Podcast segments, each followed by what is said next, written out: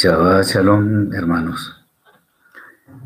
Es una bendición poder contar con un día tan especial como el día de Shabbat para estudiar la Torá, cuyo autor es el Eterno, y para gozarnos de las delicias que Él nos ha preparado para este día.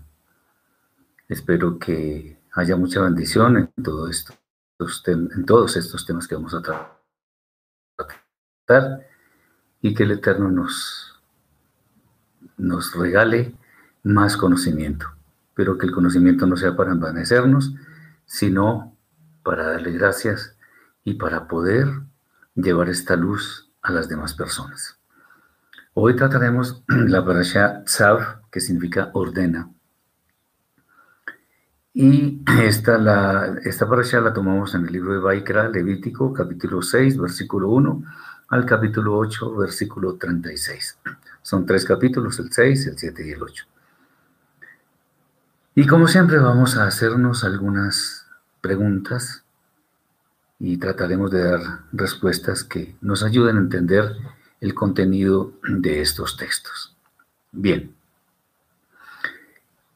Una primera pregunta que se nos ocurre es ¿por qué debe arder continuamente el fuego del holocausto? Bien. El holocausto se ofrece por varias razones y una de ellas es cuando eh, la persona ha cometido alguna falta, algún pecado. Y en él, en el hola, palabra hebrea para holocausto, eh, podemos ver una ofrenda que nos indica Cuán agradable es para el Eterno la actitud de Teshuvah del pecador que quiere acercarse a Él. Acordémonos que ofrenda el Corbán eh, tiene por objetivo principal acercar a la persona al Eterno. Eh, entonces, si hay, por ejemplo, en los, en los holocaustos que se ofrecen por el pecado, Claramente ello responde a una actitud de teshuva, de arrepentimiento, por las faltas cometidas. Y eso obviamente es lo que acerca al Eterno, que es el propósito del Corbán. Cuando el, el, holocausto, cuando se dice del holocausto que se eleva, esa ofrenda se eleva, eso lo que nos está tratando de, indicar es la dirección hacia la cual sube la santidad de quien ha presentado el corbán. O sea, una persona que se arrepiente de verdad, sin lugar a dudas, va a ver con agrado que esa ofrenda que está presentando le gusta al Eterno, si así se puede decir. Que el fuego deba arder constantemente, continuamente, nos indica, es una figura de la relación que debemos tener con, con el Eterno. O sea, debe, debe ser permanente, no debe ser por momentos, no debe ser por instantes separados. No, el Eterno demanda de nosotros una relación que continuamente lo, lo bendiga, lo admire, le agradezca y sobre todo le obedezca. Y la obediencia es básicamente la muestra más específica que nosotros tenemos para cuando queremos mostrar amor por el Eterno. Entonces, no se trata de un día, una hora, un segundo, no. Permanentemente nosotros debemos mostrar que queremos tener una perfecta relación con Akadosh, con el Santo. Cualquier falla, cualquier fisura que se cause en nuestra relación con el Eterno, lo que está propiciando es que se abra alguna puerta para que nuestra mala inclinación trate de arrastrarnos hacia el abismo. Y esto es lo que el Eterno no quiere. Cualquier falla, cualquier puerta que se abra en esa relación perfecta que deberíamos tener con el Eterno, lo que va a propiciar es la entrada del pecado. Y por supuesto, muchos problemas en nuestra vida. Entonces, esta es una figura, ya que en este momento no, no se pueden ofrecer korbanot, plural de korban, no se pueden hacer ofrendas en un templo, no hay sacerdocio levítico que oficie para ofrecer esas, esos korbanot. Entonces nosotros debemos tener en cuenta que nuestra alma debe arder con fuego, obviamente fuego agradable, delante del Eterno, que es la perfecta relación que nosotros debemos tener con Él por medio de la obediencia fiel a sus mandatos. Eh, esta tarea nadie la puede hacer por nosotros, es algo personal.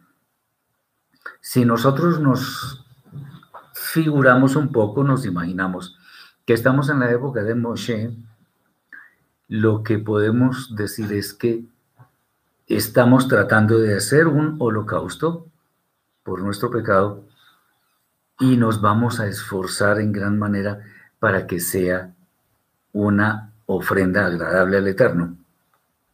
¿Y cómo es? Acordémonos siempre previa Teshuvah, previo arrepentimiento, que es por decirlo así, el combustible que desencadena el poder de la misericordia del Eterno para perdonar nuestros pecados. Como está escrito por allá en, en Mishlei, Proverbios capítulo 28, versículo 13,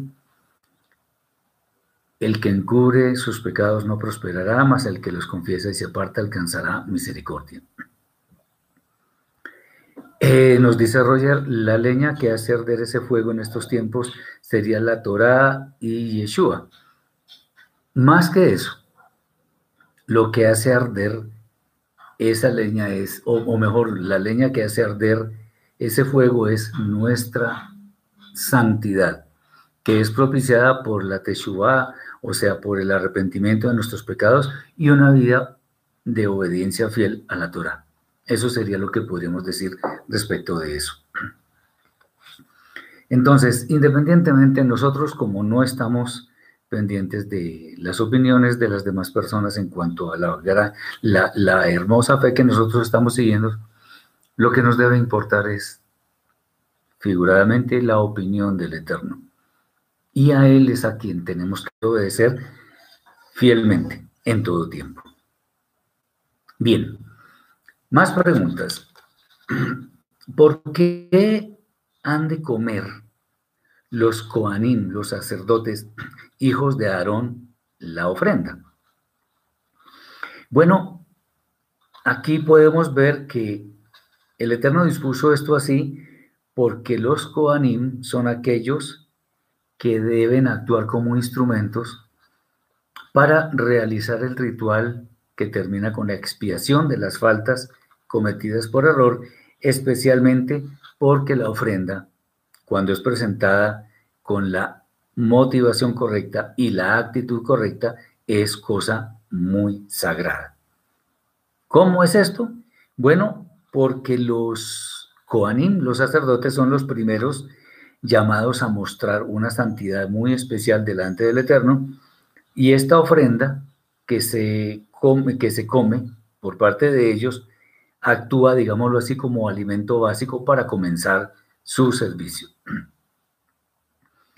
Dice Omar, cuando uno estudia las raíces hebreas se llama mesiánico, es que me están enseñando y me dicen que somos mesiánicos, ¿está bien? No, no está bien. Mesiánicos son las personas que siguen una corriente, una religión, digámoslo así, que sigue al Mesías Yeshua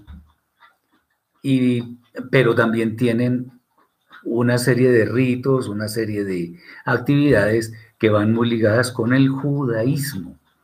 Entonces el mesianismo se diferencia del judaísmo en, en cuanto a que los mesiánicos creen en Yeshua como Mesías de Israel. No así los judíos rabínicos que no creen en él. Entonces, el mesianismo, cristianismo, judaísmo, catolicismo, todo eso son religiones, porque todos esos grupos tienen normas que, que fueron elaboradas por hombres, por seres humanos. Y como siempre lo hemos dicho, y lo repito sin ningún problema, esas normas de seres humanos lo que llevan es a esclavitud, porque en algún momento las personas se fijan en cuestiones de forma y no de fondo. ¿Cómo es esto? Que entonces las personas empiezan a decir, no, esto no se puede hacer así, sino de esta otra forma. Esto no se puede comer, esto sí se puede comer. Si esto tiene el sello kosher, entonces sí se puede. Si no lo tiene, no se puede. Bueno, una cantidad de normas. Nosotros no estamos en eso. No porque seamos anárquicos, no de ninguna manera, sino porque nos remitimos a lo que está escrito en la Torah. Y eso es lo que el Eterno nos mandó a hacer o nos prohibió hacer. Hay mandamientos que dicen que hagamos y hay mandamientos que dicen que no hagamos. Entonces, mesiánicos no, de ninguna manera. De hecho, yo personalmente fui mesiánico, pertenecí a una congregación mesiánica. Y, pues sí, hay muchos ritos, hay muchas eh, cosas parecidas al judaísmo rabínico. Entonces nosotros no nos, no nos guiamos por esas normas, sino nuestra norma es la Torah. Bien. Entonces no está bien que nos digan mesiánicos. ok, sigamos. Entonces, eh, estamos hablando de cuando los Kohanim comen la ofrenda.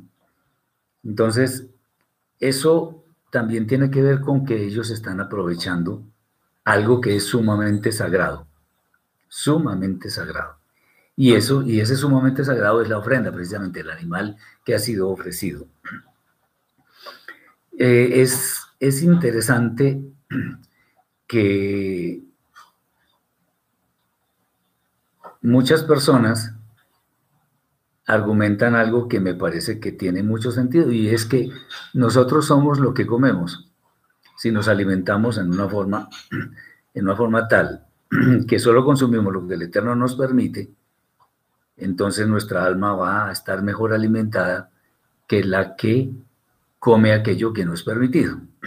Muy bien. Eh, Ricardo dice que si yo hago mi mesusa es permitido.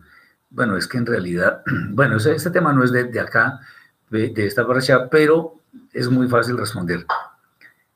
Si yo hago mi mesusa, es que es obligación hacerla.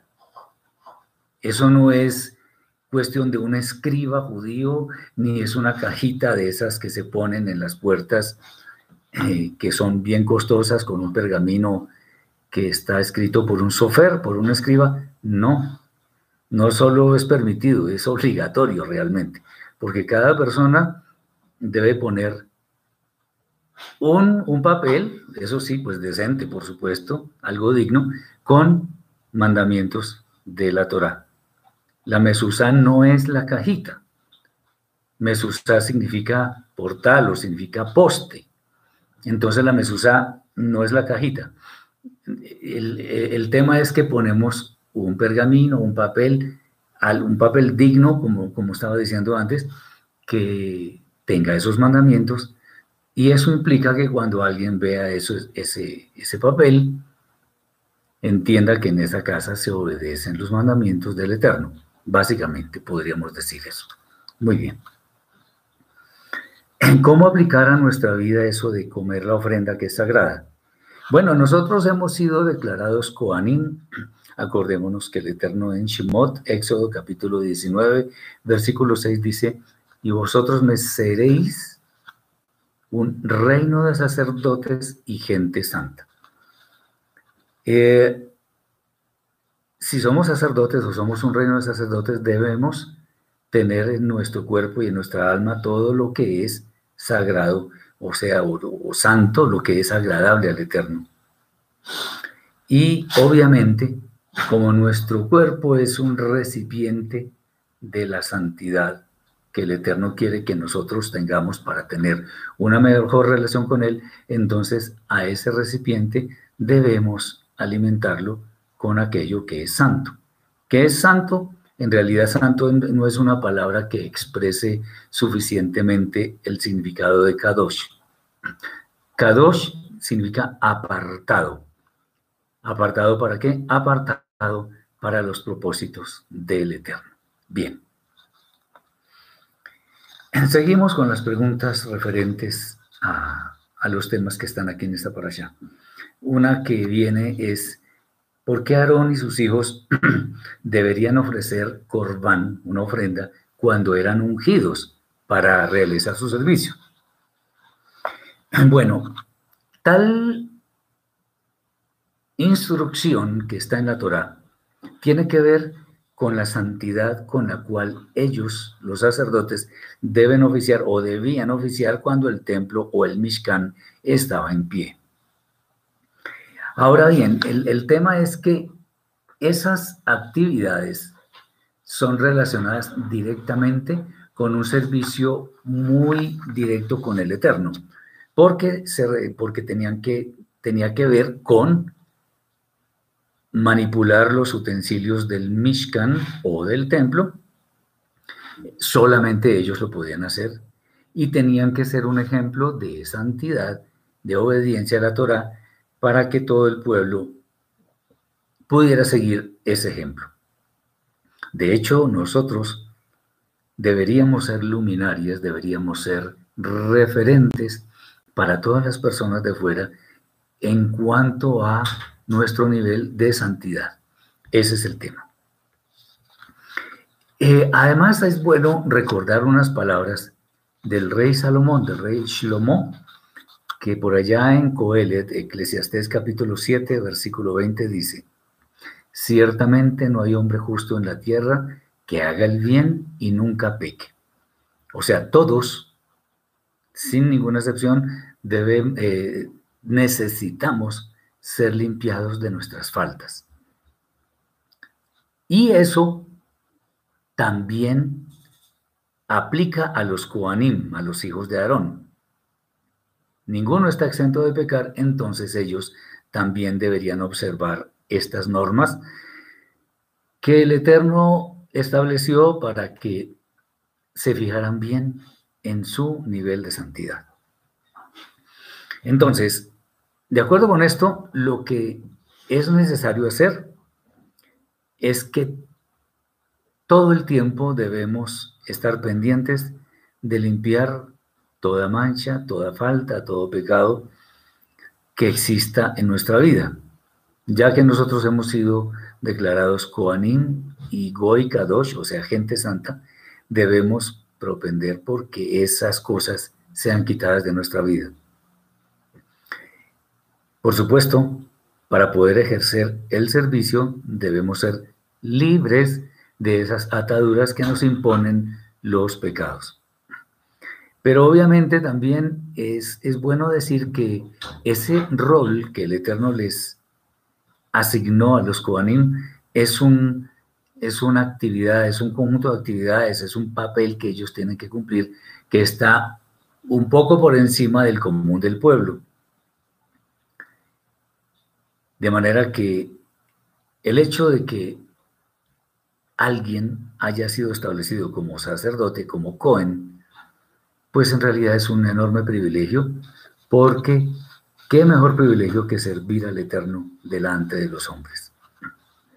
Entonces, el corbán que se ofrece es para que se consume, para que se aplique en la vida del Cohen el acercamiento que se ha de operar hacia el Eterno. Bien, una vez más, el hecho de que hayamos sido declarados Koanim, y pues es bueno que nosotros siempre veamos el lado práctico de cada parashá de la escritura, de la Torah, eh, debemos ver para nuestra vida que eh, delante de las demás personas tenemos una inmensa responsabilidad. Y es una responsabilidad muy grande. Por tanto, debemos tener cuidado en honrarla de tal manera que lo que hagamos en nuestra vida sea agradable al Eterno, bendito sea. Bien, obviamente, para que eso sea así, teniendo en cuenta que todos somos pecadores, debemos preocuparnos por hacer teshuva cada vez que somos conscientes que hemos cometido una falta. Bien. Hay una, un, tema interesante y es que la ofrenda de Aarón y los hijos de él tenía que ser hecha por mitades en la mañana y en la tarde. Bueno, ¿cómo podríamos explicar esto? Bueno, lo que pasa es que en las dos partes del día, sin excepción, estamos expuestos a todo aquello que maquina nuestro y etcétera, nuestra mala inclinación. Por lo tanto, es importantísimo que nosotros nos preocupemos por renovar esa relación con el Eterno en todo momento, que renovemos nuestro compromiso, que renovemos nuestro rol ante Él y ante las demás personas.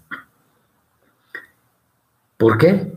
Porque tenemos un gran compromiso con el Eterno, tenemos una, responsabilidad muy grande que tenemos que cumplir y en consecuencia debemos estar prestos a obedecer fielmente lo que el Eterno nos ha establecido.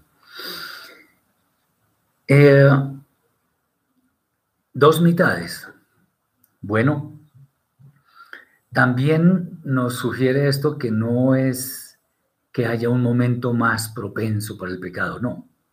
Ni el día, ni la noche, ni la mañana, ni la tarde. En todo momento el pecado está a la puerta. Acordémonos que por allá uno de los discípulos dice que el, el, pecado está como león rugiente buscando a quien devorar la mala inclinación, todo eso. Como en cualquier momento nosotros nos podemos desviar en torno de lo que no está permitido, entonces es bueno que tengamos en cuenta que nuestra actitud hacia las cosas santas debe ser permanente, debe ser de una búsqueda incesante y nosotros debemos preocuparnos por mantener limpia nuestra relación con el Eterno. Y obviamente con nuestros hermanos, por supuesto. Una pregunta. ¿No es lo mismo ofrenda de culpa y ofrenda de pecado? No, no son lo mismo. Por eso están diferenciadas en, en, eh, en, la, en la Torah. Eh, de hecho, creo que tengo algo. Sí, ya vamos a mirar algo sobre eso. Ya lo vamos a responder. De hecho, es la siguiente pregunta que tenía para hacer. Y es porque son similares, no son iguales, pero porque son similares la famosa ofrenda de culpa y ofrenda de pecado. Bien, eh, estas dos ofrendas tienen que hacerse por causa de faltas cometidas por las personas y que de todas maneras revelan que existe un deseo del pecador, de la persona que ha cometido la falta, de acercarse al Eterno. Ese es el deseo de la persona. Eh, y en últimas, lo que vale la pena es eso, que la persona que comete un pecado o que, tiene, o, que es culpable de algo, así, así no sea eh, intencionalmente, igual pecó. Acordémonos del famoso ejemplo que hemos puesto tantas veces. Si tenemos un aparato eléctrico conectado a la toma en la pared el cable, supongamos que el cable tiene una parte que no está cubierta, que está como pelado. Si tocamos ese, ese, pedacito, independientemente de que no nos demos cuenta, de que lo hagamos intencionalmente o no, de que no sepamos cuáles son las propiedades de la electricidad, simplemente si lo toco, voy a sufrir un corrientazo. Dependiendo de la carga que haya en la casa, pues puede ser terrible. Entonces, soy culpable, digamos, ¿en qué sentido? De que me pasó un corrientazo, punto. Es, eso es algo similar con lo que estamos viendo acá. Entonces, las ofrendas son parecidas porque igualmente se cometió en uno u otro caso una falta contra la Torah, aunque no haya sido intencional. No vamos a hacer diferenciación entre las dos porque no, no vale mucho la pena y nos estaríamos poniendo a hilar muy delgadito y en eso no, Esa no es la idea. Entonces, lo que importa es el deseo del pecador arrepentido de acercarse al Eterno. Eh, aunque nosotros podamos ser poseedores de muchas cosas que materialmente nos dan mucho bienestar, nada de eso se compara con la cercanía que podemos tener con el Eterno, bendito sea. Tener cercanía con el Eterno es lo mejor que nos puede suceder. De hecho, es bueno decir que en el, en el tema de, la, de, las, de los pecados, eh, o mejor, perdón, no de los pecados, sino de las bendiciones que tenemos. Todas esas cosas nos pueden generar como satisfacción. En el caso de que una persona sea condenada eternamente, lo que va a suceder es que pierde por completo la posibilidad de acercarse al Eterno. Nunca más va a suceder eso. Y esa es la mayor desgracia. Por más que en la tierra pueda gozar de bendición material, cuando sea condenado, si es el caso, nada de eso va a compensar la tristeza, amargura y desolación que existe por el hecho de no tener cercanía con el Eterno. Mesusá, según dice eh, Janet. Mesusá es, no es una cajita que tiene uno un pergamino con unos mandamientos. Eso no es una mesusá. Mesusá técnicamente, eh, la palabra hebrea mesusá significa puente, por, eh, perdón, eh, portal, significa poste. O sea, significa como un sitio en el cual hemos de poner qué? Un papel, un pergamino, qué sé yo, con mandamientos escritos por mí, porque acordémonos que eso es para todo Israel. Me permito leer lo que está escrito en el libro de Devarim, capítulo 6, versículos 5 al 9. Miren lo que dice. amarás al Eterno tu Elohim con todo tu corazón, con toda tu alma y con toda tu fuerza. Estas palabras que yo te ordeno hoy han de permanecer eh, sobre tu corazón y las inculcarás a tus hijos y hablarás de ellas sentado en tu casa y andando por el camino, al acostarte y al levantarte. O sea, eso es para todo el mundo. Las atarás como una señal en tu mano. No es que tomemos una correíta literalmente, no, sino que hemos de hacer Torah, obedecer Torah. Y estarán como frontales entre tus ojos. Tampoco es ponerme una cajita acá, sino tener la Torah en mi mente para que después también esté en mi corazón. Y las escribirás en las jambas de tu casa y en tus puertas. Eso es lo que está escrito. Y por allá en Devarim capítulo 13 también vemos algo similar. Entonces, lo que tengo que hacer es escribir en un papel, en un pergamino o en algo que sea bonito, digámoslo así. Los mandamientos, pues no todos, no necesariamente, pero podemos poner los 10, las 10 palabras, podemos poner una serie de mandamientos que nos van a indicar que quien está detrás de esta puerta o de quienes, quién o quienes estén detrás de esa puerta, están dedicados a cumplir la Torah del Eterno. Eso es una mesuzá, no es la cajita. Así en una casa una sola persona siga la Torah, pues no, pues, pues, la pone en su habitación, no en la puerta de la casa.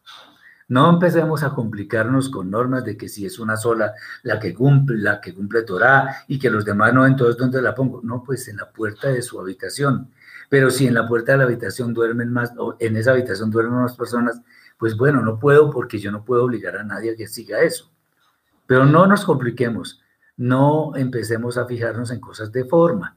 O sea, que si, es, que si en este caso sí, en este caso no, que si hay más personas. No, no, no, no. La intención de cada creyente, de cada hijo del Eterno es hacer su voluntad.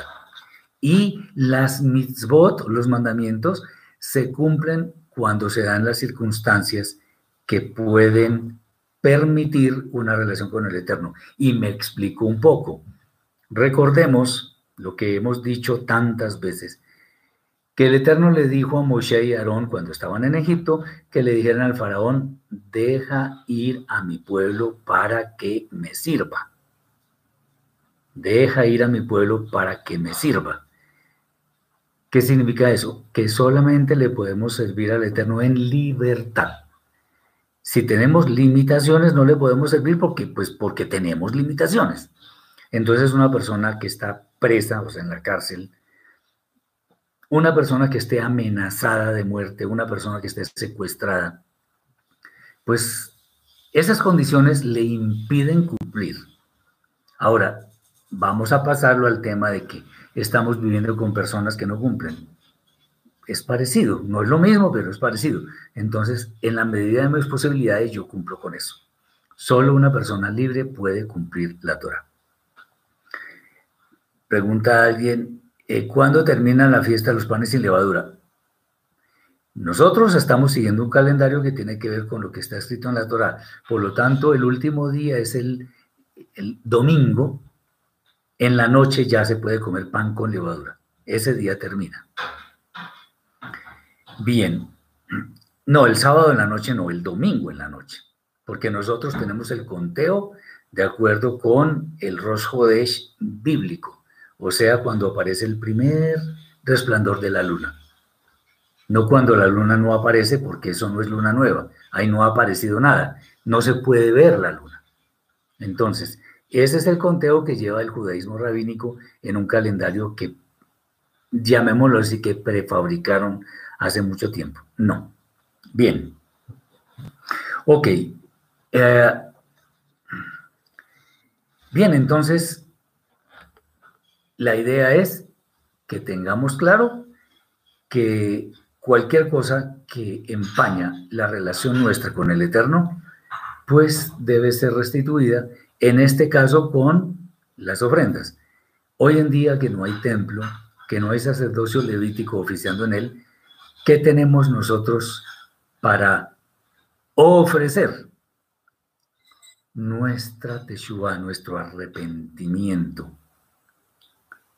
hay que ofrecer alabanza al Eterno, hay que agradecerle, bendecirlo, eh, reverenciar su santo nombre. Eso es lo que podemos hacer porque no tenemos animales para ofrecer. Bien. Ok. Eh, vamos. Hay un tema que es bastante interesante en esta oración.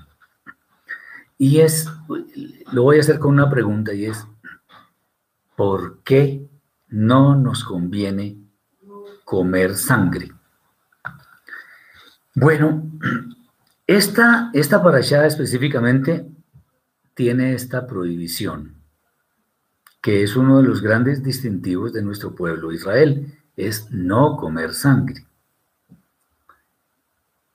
Y obviamente el Eterno, cuando establece algo, cuando ordena algo, bueno, la primera explicación para cumplir una mitzvah es el Eterno lo dijo. Eso para nosotros debe ser suficiente sin necesidad de entender. Y qué bueno que lo estoy diciendo. A nosotros el Eterno no nos mandó obedecer si entendemos, ¿no? El Eterno nos dice, haz esto o no hagas esto. Y punto. Si nosotros no entendemos, no importa.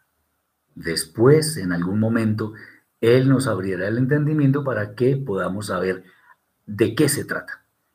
Y esto también lo he explicado muchas veces y me disculpan que a veces soy reiterativo con los ejemplos, pero es que es muy fácil de entender. Por ejemplo, está la mamá o el papá, el que esté cocinando en algún momento, que esté en la cocina, está con el niño, con el bebé, con el, o el niño de un año o algo así. Son muy curiosos además. Y el, el tema es que con esa curiosidad el niño quiere poner la mano en la estufa, en uno de esos fogones, bueno, Y el papá o la mamá, quien esté ahí, pues le puede dar una palmada o le, le alza la voz y le dice que no, no, no, no, no, no está bien. Eh, entonces, en ese momento, pues el niño tiene claro, el papá se pone bravo, pero ¿por qué se pondrá bravo? Ellos no razonan mucho. En ese momento suena el teléfono porque el papá o la mamá está esperando una llamada urgentísima de alguien. Le toca atender rápidamente y dejó al niño solo en la cocina. Y el niño puso la mano, como no tenía quien lo controlara, no tenía quien lo controlara, puso la mano ahí en el, fogón y se pegó la quemada más terrible. Ahí entendió por qué el papá o la mamá se ponían bravos. Entonces, eso nos explica a nosotros que no existe ninguna misma, ninguna, ningún mandamiento donde el Eterno nos dice que debemos entender. Aquí ni siquiera, a ver, ni siquiera nos está diciendo ustedes deben entender, deben conocer más. No, obedezcan. El Eterno dice, eh, acuérdate del Shabbat para santificarlo. Bueno, listo, eso lo hacemos. No asesinarás, no asesinamos. No cometerás adulterio, no cometemos adulterio. No hablarás contra tu prójimo falso testimonio, no lo hacemos. No tomarás el nombre de tus, del Eterno tu en vano, pues no lo, no lo tomamos. Así no entendamos por qué.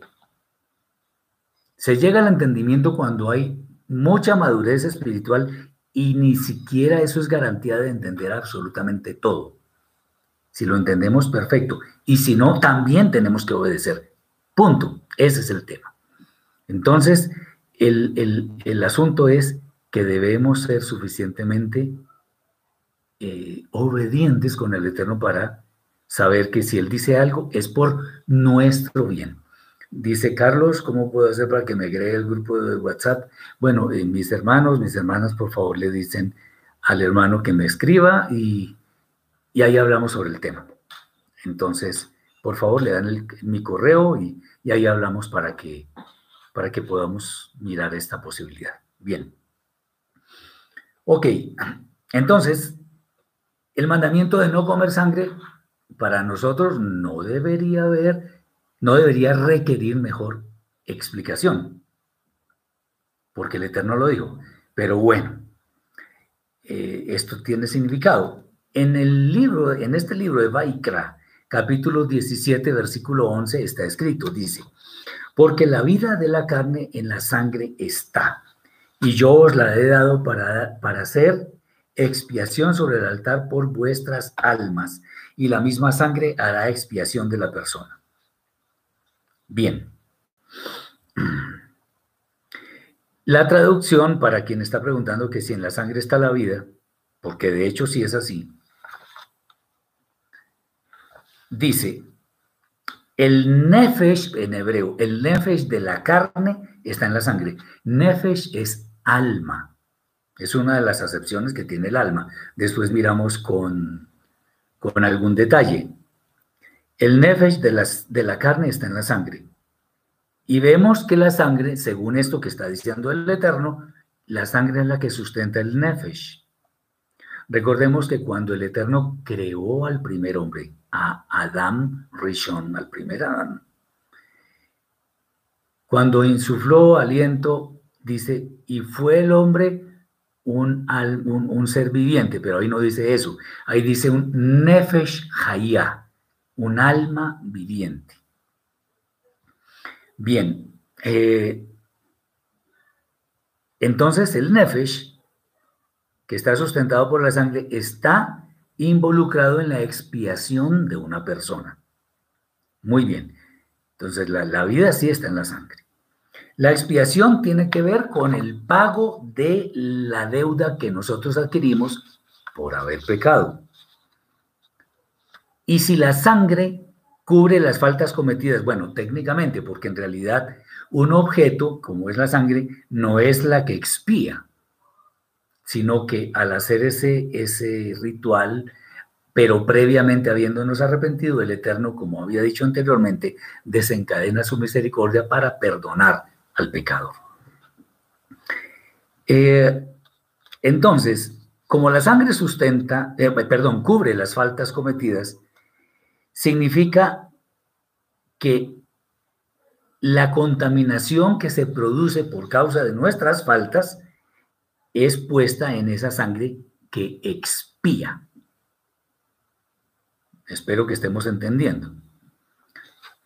Esa, esa, esa sangre que expía está llena de ese pecado.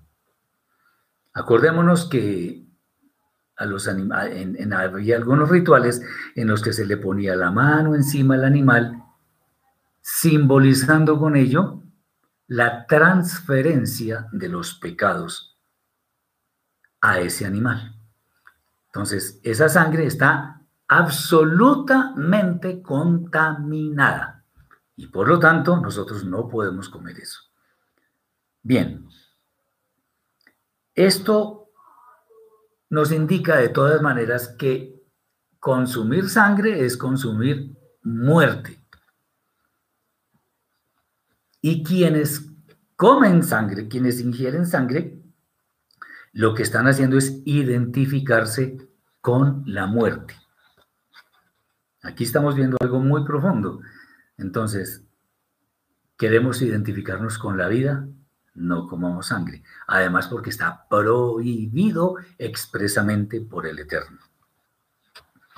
Entonces, para nosotros debería ser una alta prioridad alimentarnos solamente con aquello que prescribe la Torah como permitido comer. Solamente podemos o deberíamos comer eso que está permitido. Entonces, si nosotros comemos lo que está permitido, o sea, lo que llaman en el judaísmo lo que es kosher o kasher, como prefieran. Si comemos kosher, entonces estamos alimentando adecuadamente nuestro nefesh. ¿Por qué? Porque el nefesh está sustentado por la sangre. Y obviamente, si alimentamos bien el nefesh, alimentamos ruach, alimentamos la neshama, porque todo está íntimamente encadenado, íntimamente ligado. Por supuesto, eso nos va a evitar males físicos en nuestro cuerpo eh, y además nos enseña a actuar eh, no según lo que nosotros queramos, no según nuestra voluntad, sino según la voluntad del amo del universo. Eh, es interesante ya hablando en, un tema un tanto, un tanto cabalístico, pero pues lo traigo a colación porque aún en esas cosas eh, que son ocultas, se confirman ciertas verdades. Entonces, por ejemplo, la palabra dam, que es sangre, tiene un valor de 44, que es algo que es perfecto, bueno, porque 4 más 4 es 8, en fin. Y eso nos proyecta hacia el Jabá.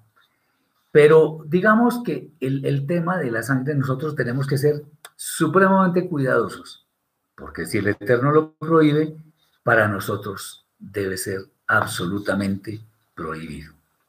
Muy bien. Ah, ok, vamos a ver algo que es, eh, llamémoslo así, curioso. ¿Por qué la ofrenda de acción de gracias debía ser acompañada de pan leudado, o sea, con levadura? ¿Acaso esto no, no, no, no es como una especie de contradicción? Porque al Eterno no se le puede presentar levadura. Eso es interesante. Bueno, en primer lugar, debemos partir de una premisa cuando estemos interpretando la Torah, ya tengamos alguna experiencia, y es que nada, absolutamente nada de lo que dice el Eterno es contradictorio. Nada de lo que, diga, de lo que diga el Eterno, ni sus mensajeros. O sea, estamos hablando de Yeshua, sus discípulos, etcétera. No porque sean infalibles, porque infalibles no son, no eran, pero las verdades que ellos dicen en la escritura están avaladas por el Santo Maestro y por supuesto por el Eterno. Entonces, cuando nosotros no entendamos algo que parece, porque solamente parece contradictorio, debemos entender que la sabiduría del Eterno es demasiado grande como para que nosotros pretendamos entender todo lo que Él dice. Él revela lo que quiere revelar, a quien quiere revelarlo. Entonces no podemos pretender que tenemos un perfecto conocimiento de toda la Torah, porque eso no es cierto. La Torah tiene muchas cosas. Es gigante, es inmensa. Claro, el autor de la Torah es el Eterno mismo. Bien, entonces, cuando nosotros veamos una aparente, aparente contradicción, entonces debemos buscar, estudiar o esperar el momento en que el Eterno nos muestre cómo se resuelve la aparente contradicción. La levadura, como lo sabemos y que en estos días está prohibido comer, está ligada siempre al orgullo, corrupción, pecado, también debemos decir a doctrinas inadecuadas, a todo eso. Y obviamente, por estar relacionada con todo esto, obviamente es fácil como asociarla con nuestra propia mala inclinación. Bien. Puede ser que este mandamiento tenga algo de incomprensible, pero vale la pena revisar algunas cosas que nos muestra este mandamiento. Que haya pan leudado con, la ofrenda presentada eh, es una forma de ver que tanto nuestra buena inclinación como nuestra mala inclinación deben ser puestas al servicio del Eterno. Y uno dice, pero ¿cómo así? Poner la mala inclinación al servicio del Eterno. Bueno, esto parece como raro, pero hay una forma de verlo. Digamos que la poner la mala inclinación al servicio del Eterno es no directamente, no hay que entenderlo literalmente, sino más bien desviando hacia lo bueno lo que la mala inclinación quiere hacer, obviamente mal. Entonces, por ejemplo, la pereza para estudiar Torah, por ejemplo, debe convertirse en pereza, pero para hacer cosas malas como estar en chismes, ir a fiestas desenfrenadas, ir a, a robar.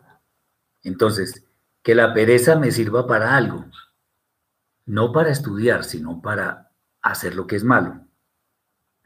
Por ejemplo,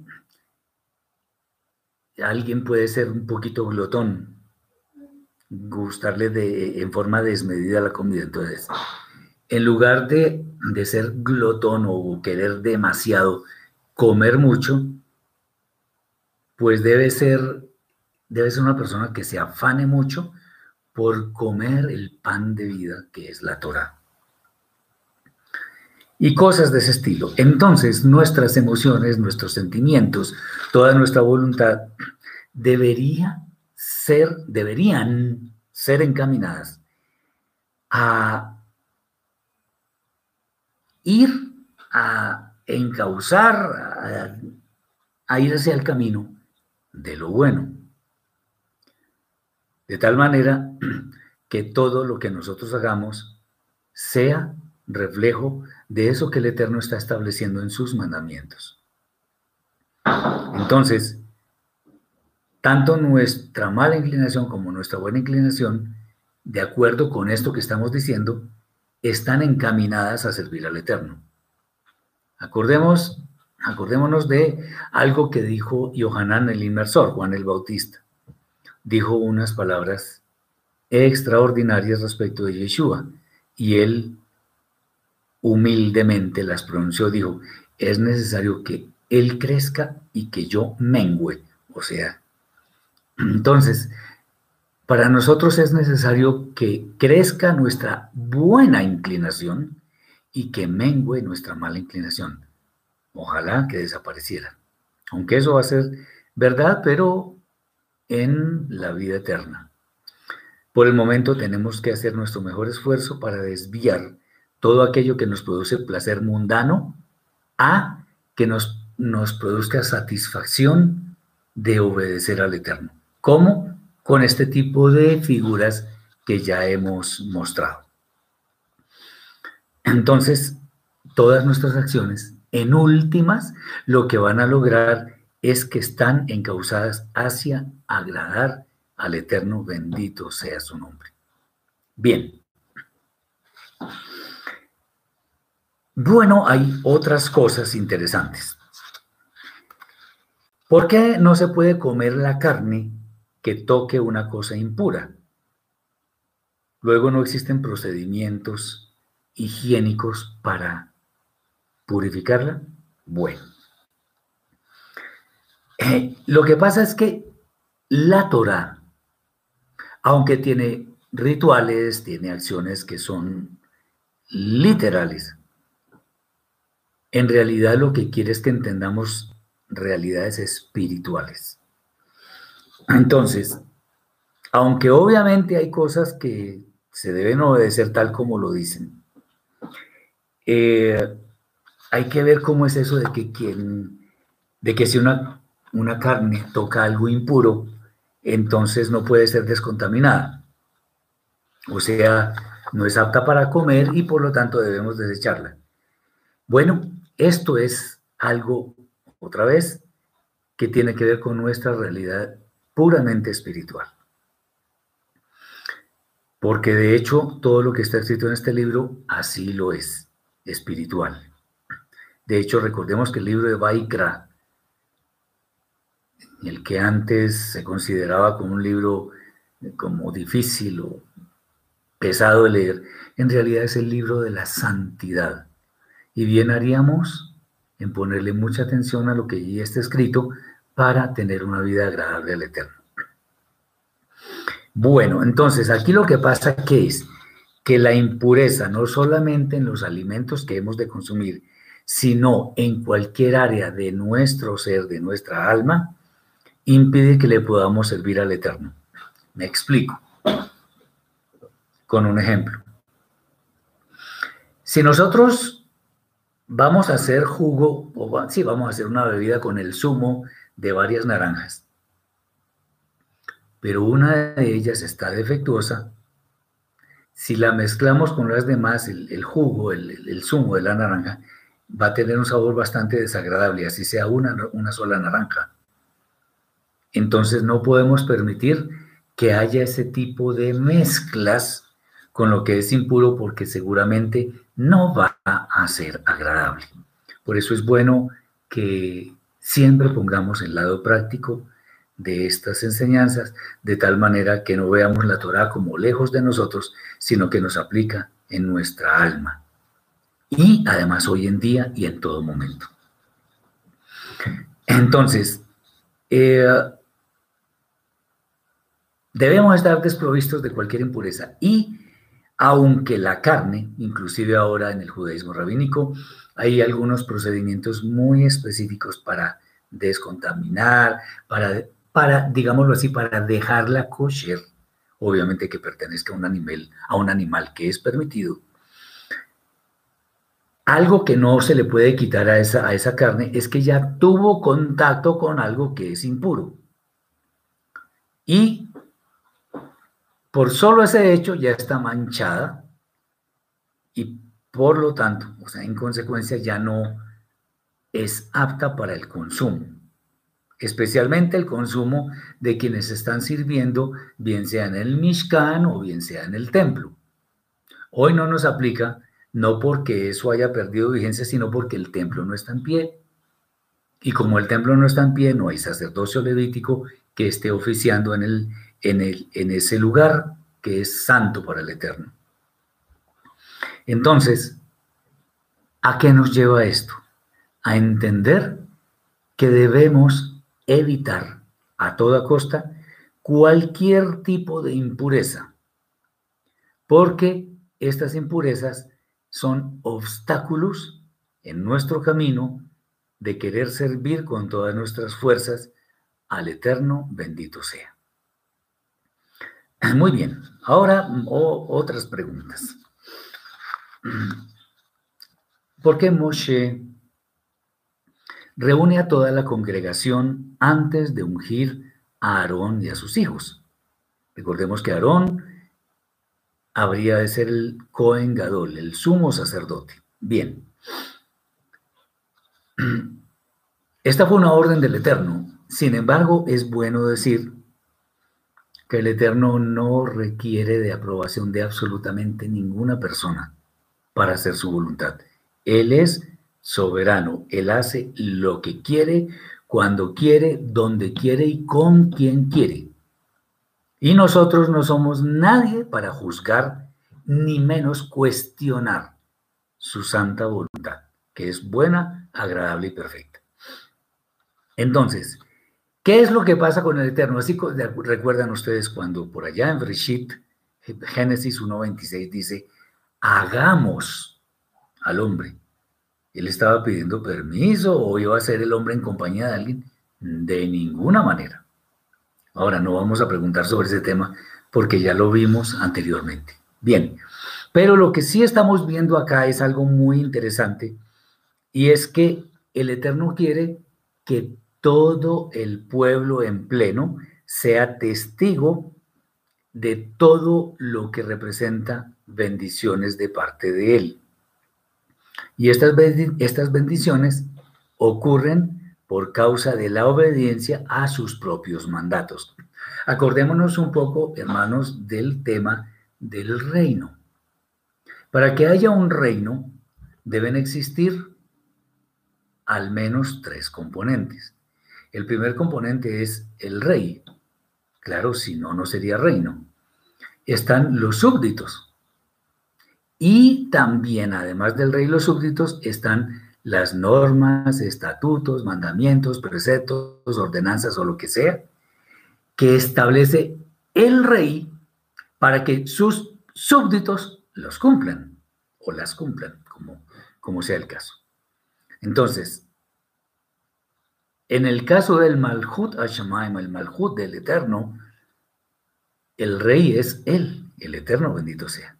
Los súbditos somos los creyentes en el Eterno por medio de Yeshua y las normas que, que debemos obedecer son las que están en la Torah. Entonces, ¿cómo sabemos si pertenecemos al reino? Muy sencillo. Si por causa de nuestro amor al Eterno, al, al Rey de nuestra vida, le obedecemos todo también con amor. lo amamos, entonces le obedecemos porque lo amamos. Eso es. Bien. Entonces, el tema de que eh, Moshe reúna a toda la congregación tiene que ver con que el Eterno, al, con todo el pueblo reunido, está mostrando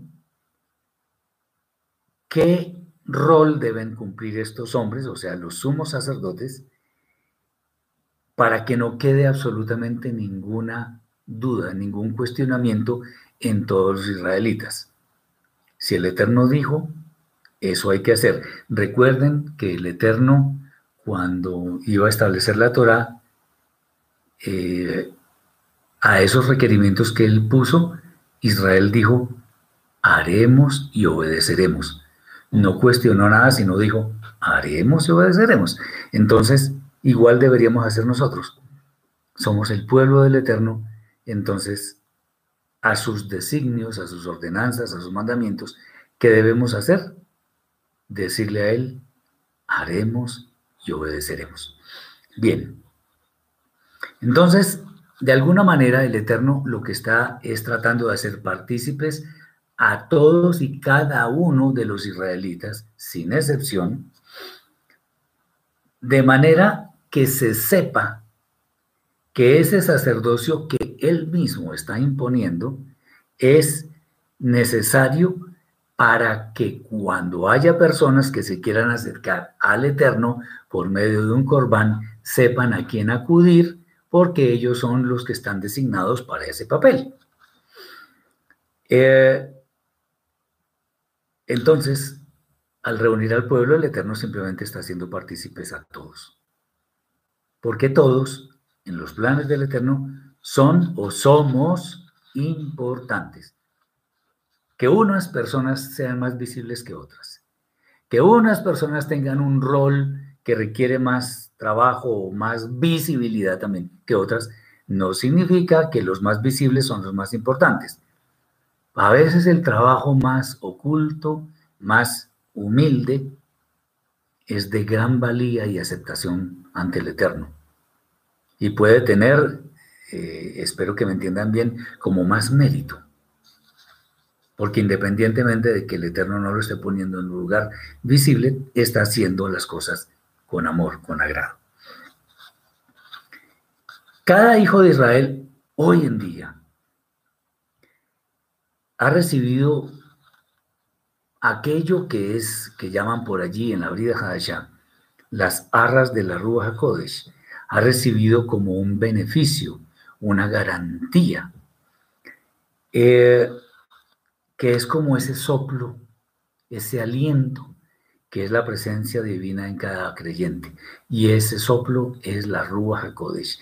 Es el espíritu de santidad que es el que capacita, el que habilita a cada persona, a cada creyente, para cumplir con las demandas del Eterno. Y esas demandas se cumplen no por obligación, sino por amor al Eterno y a sus designios, a sabiendas de que lo que Él ha establecido para nosotros en su Santa Torah es bueno y para que nos vaya bien. Muy bien. Otra pregunta. ¿Por qué se derrama aceite en la cabeza de Aarón? Bueno, es interesante porque la, la escritura, la Torah especialmente, está llena de simbolismos. Este aceite que es derramado en la cabeza de Aarón pues claro, por el efecto de la gravedad baja y también impregna su cuerpo.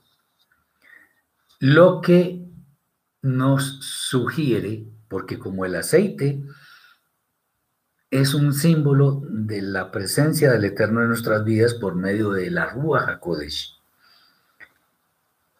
lo que nos está sugiriendo es que la presencia del Eterno o la Ruach HaKodesh lo primero que toca es nuestra mente, para que después toque el resto de nuestro ser. Recordemos, por ejemplo, lo que está escrito en el profeta Irmeyahu. Profeta Jeremías, capítulo 31, versículos 31 al 34, que después es replicado en la carta a los hebreos. Cuando habla del nuevo, del pacto renovado. Y aquí que de pacto renovado con la casa de Israel y la casa de Judá. Lo primero que dice es, pondré mi Torah en su mente y sobre su corazón la escribiré. Lo primero que toca es la mente.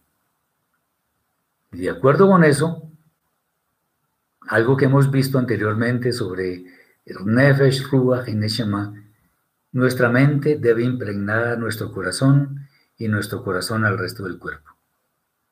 O sea, debe estar el, cuerpo debe estar sometido al corazón, pero el corazón debe estar sometido a la mente. O sea, el nefesh sometido a Ruach, Ruach a Neshama. Y todo nuestro ser sometido al Eterno. Eh, hoy en día que no tenemos el templo, como ya lo hemos repetido, igual aunque cometamos pecado, tenemos el recurso extraordinario de la Teshuvah, para que ante el Eterno reconozcamos todas nuestras faltas, que son simplemente violaciones de la Torah, aunque hayan sido involuntarias. Entonces, es bueno que tengamos esto en mente porque esa es la voluntad del Eterno.